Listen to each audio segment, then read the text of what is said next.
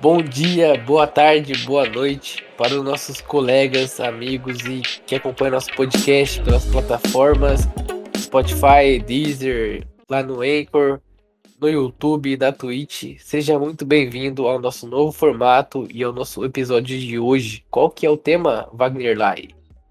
Hoje nós vamos falar um tema bem interessante.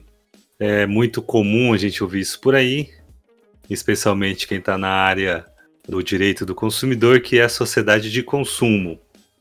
É, ô, ô Wagner, gente... só antes né, de. Bom, pode começar, a gente faz no, no final aí nosso jabá e os comentários. É.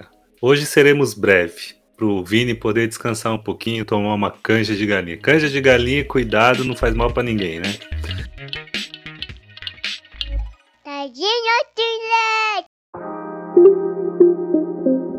Vamos lá. Hoje em dia se fala muito em consumo. A todo momento falamos sobre consumo, pensamos sobre consumo. E esse tema está presente desde as ciências humanas, passando para quem atua nos mercados, para quem estuda economia e principalmente na área jurídica aí. É... Fala-se muito em consumo em massa e sociedade de consumo.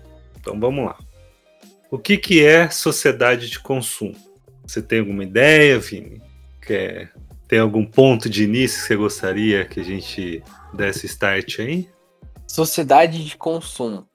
É, tem ali uma relação com o que a gente vive hoje, né? A sociedade antigamente já foi do escambo, hoje a gente vive o que chama de sociedade do consumo. É.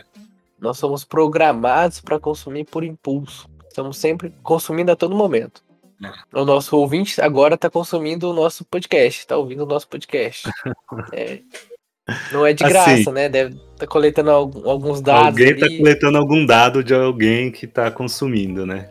Não é de graça. Não Mas vamos lá. de graça. É, a sociedade de consumo, do jeito que a gente experimenta hoje, não vou voltar muito atrás, muito para trás, não, mas ela é sim fruto da, do bem-estar social do pós-guerra. Acabou a Segunda Grande Guerra Mundial e aí passamos a experimentar uma grande é, evolução tecnológica. Né?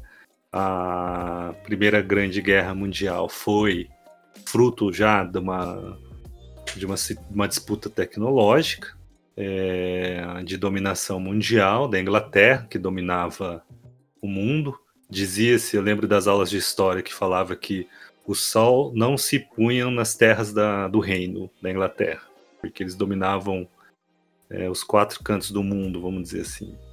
E da Segunda Guerra Mundial, né? Então a, a evolução vinha caminhando bem, vamos colocar assim. Aí teve esse período aí, 1919, 1945, aí que a sociedade, o mundo deu uma queda aí, a tecnologia voltou com força esse período. Engraçado que tivemos, engraçado não, infelizmente, né? Mas tivemos aí a Guerra Fria, em que havia uma disputa muito forte de tecnologia entre o comunismo e o capitalismo, como era dividido o mundo na época. E isso trouxe uma competição, e toda competição sabe, né, todos nós sabemos que isso acirra ou a, a motivação e evoluímos.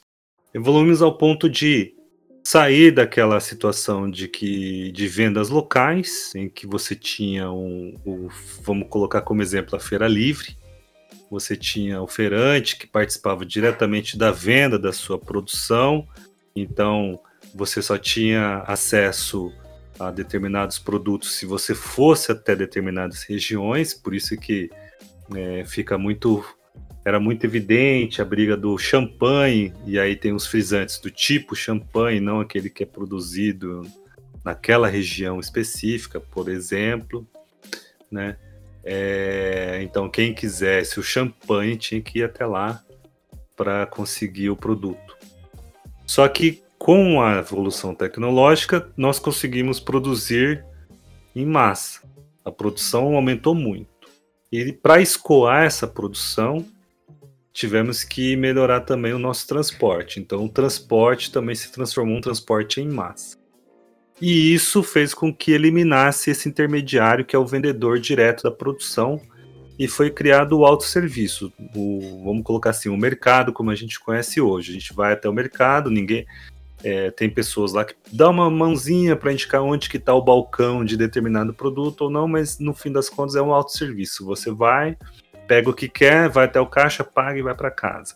E para fechar esse ciclo da sociedade de consumo, temos então o consumidor, que é a peça-chave, mas não o consumidor simplesmente o, a figura do consumidor, mas é, a mídia, vamos colocar assim, chama da confiança do consumidor, que é aquela ideia de que o consumidor ele está tranquilo na sua produção, sabe que vai ter condições de, de consumir de maneira constante, frequente, com uma certa frequência, e isso fecha então a cadeia da sociedade de consumo e é mais ou menos isso que nós experimentamos hoje em dia.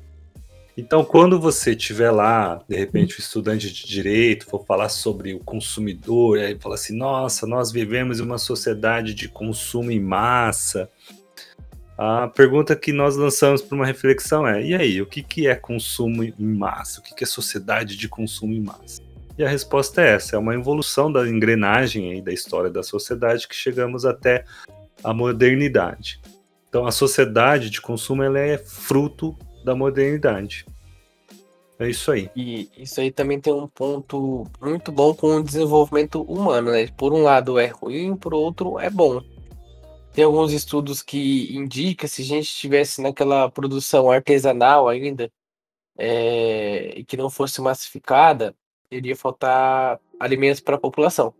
Então a gente já tem uma escassez de recurso então, graças a essa produção massificada e a, a, os alimentos transgênicos também, modificados, consegue atender a demanda mundial. Isso não é a nível né, nacional que estou falando, é a nível mundial. Esse é o ponto positivo, mas tem alguns reflexos negativos também, né? Que a gente vai conversar no decorrer do episódio. É, um dos reflexos, vamos dizer assim, que talvez é negativo, não daria para falar, é que na modernidade criamos essa sociedade de consumo em massa. E hoje se fala é, em talvez em pós-modernidade.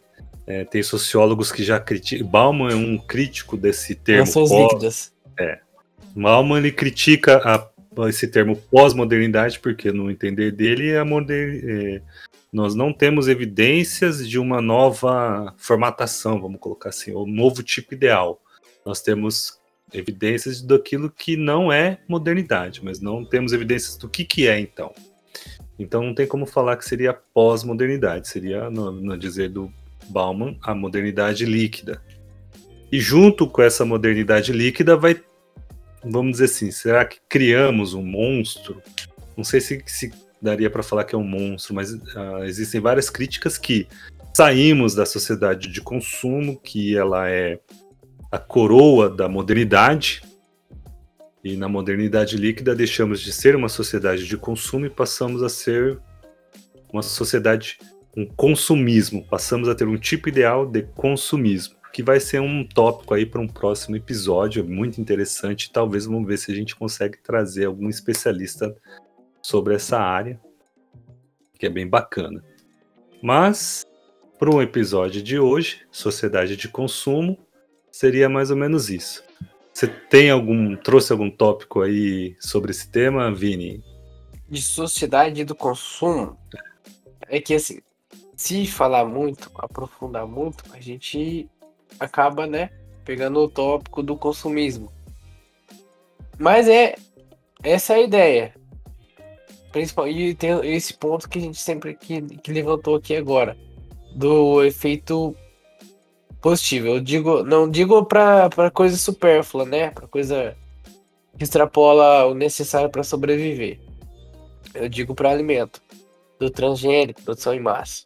Uhum. É, ah, ah, eu, eu acho que assim a raiz do da sociedade de consumo tá naquele movimento, né? Do Taylorismo, do Fordismo, que é ali que começou a série de produção massificada. É, fazer, produzir. É linha de produção mesmo, né? Uma esteira, o produto Exatamente. vai passando de mão em mão e chega lá no final acabado. Acelera o processo de construção, deixa de ser artesanal e passa a ser mecânico. Uhum. É bem isso daí. Teve, é, começou lá no século XVIII, no século XIX com muito mais força. Aí teve aquele período, né, no meio do século passado, que né, o pessoal parou aí, deu uma atrasada aí na produção, tal, lá, vamos dizer assim, nos anos 40, né? Mas que depois que acabou a guerra, ela veio com força total. A revolução tecnológica veio meio com força total e novos players, vamos colocar assim. Então, revolucionando aí a produção tecnológica no mundo. É, o início engra... da segunda revolução industrial, né? Se eu não me engano, 46, 48. É, por aí. Né? O pessoal fala, de, fala também, né? Essas ondas. Primeira onda da revolução, segunda onda tal. Né? Hoje a gente vive a, a revolução 4.0, falam, né?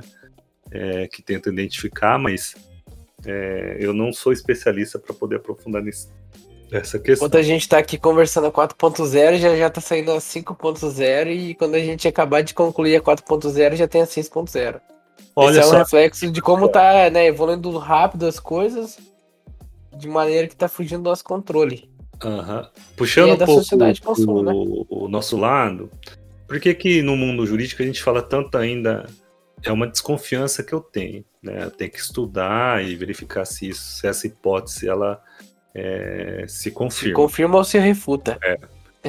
Por exemplo, o, muito se fala no mundo jurídico, inclusive em termos de decisões judiciais, até nos níveis superiores, ainda se fala em consumo em massa, sociedade de consumo em massa. Ainda se fala desse modelo fruto do, da modernidade, do consumo em massa. Ainda se avalia a, as relações jurídicas de consumo voltadas para esse para esse, tipo ideal do, do consumo em massa, da sociedade de consumo.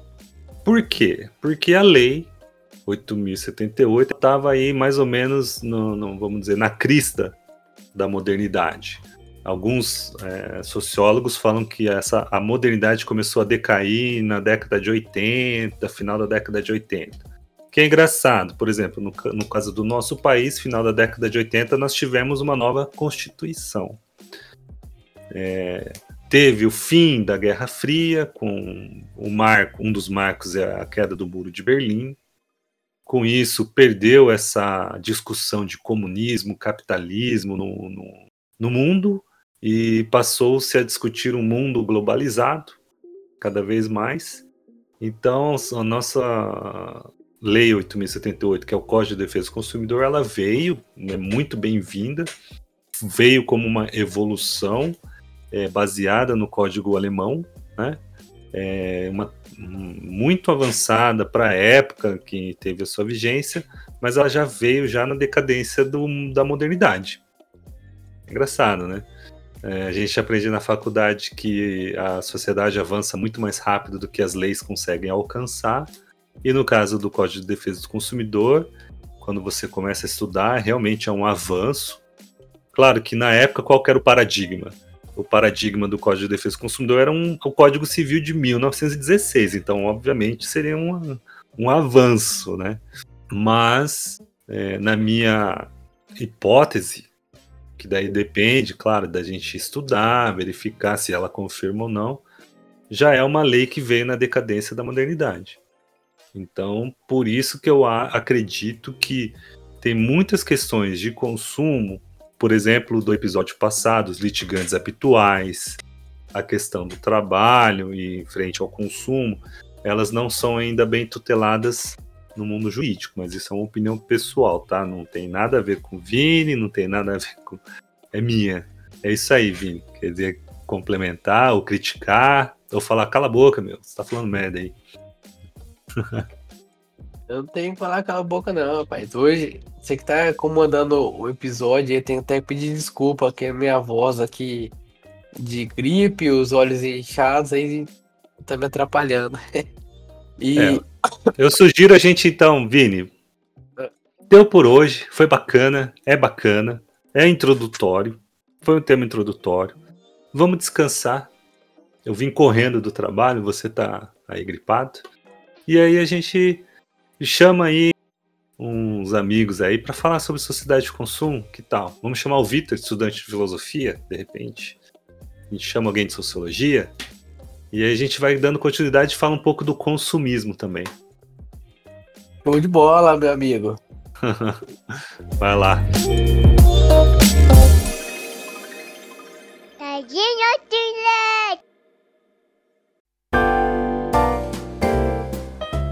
Então, primeiro fazer o nosso jabá também, que tá Ah, é. perto do tempo, né? Fazer o nosso jabá, agradecer o nosso ouvinte e que assistir o nosso podcast. Pode procurar a gente no arroba podcast Todd, no Instagram, podcast Todd com 2T, e no e-mail é podcasttod.gmail.com. Ah, é, um, um, um- Não sei se a gente falou no episódio passado. Nossos episódios agora serão mais ou menos com duração de meia hora e a gente vai fazer é, uma conversinha um pouquinho mais focada. Então, quem tiver alguma opinião, dá uma sugestão, fala se gostou desse novo formato. E aí a gente vai trabalhando para, não sei, entreter melhor. Seria Fazer essa. um bate-papo mais Fazer um- focado, né? É. De uma maneira Oferecer aí para vocês um episódio mais bacana. É. esgotar um tema em um tempo legal, razoável, né? Não deixar tão, tão, tão longo, esticar tanto um episódio. Então É. Tá. É isso aí, gente. Valeu. Obrigado, Muito obrigado. desculpa aí por Vai hoje. descansar, põe uma blusa, Quar- toma um canja. Quarta-feira que vem tem mais. e sem gripe, hein? Sem gripe. Sem gripe. Valeu. Vacinado, hein? Vacina pra todos. Vacina pra todos. Um Logo. abraço. Regina Tulet!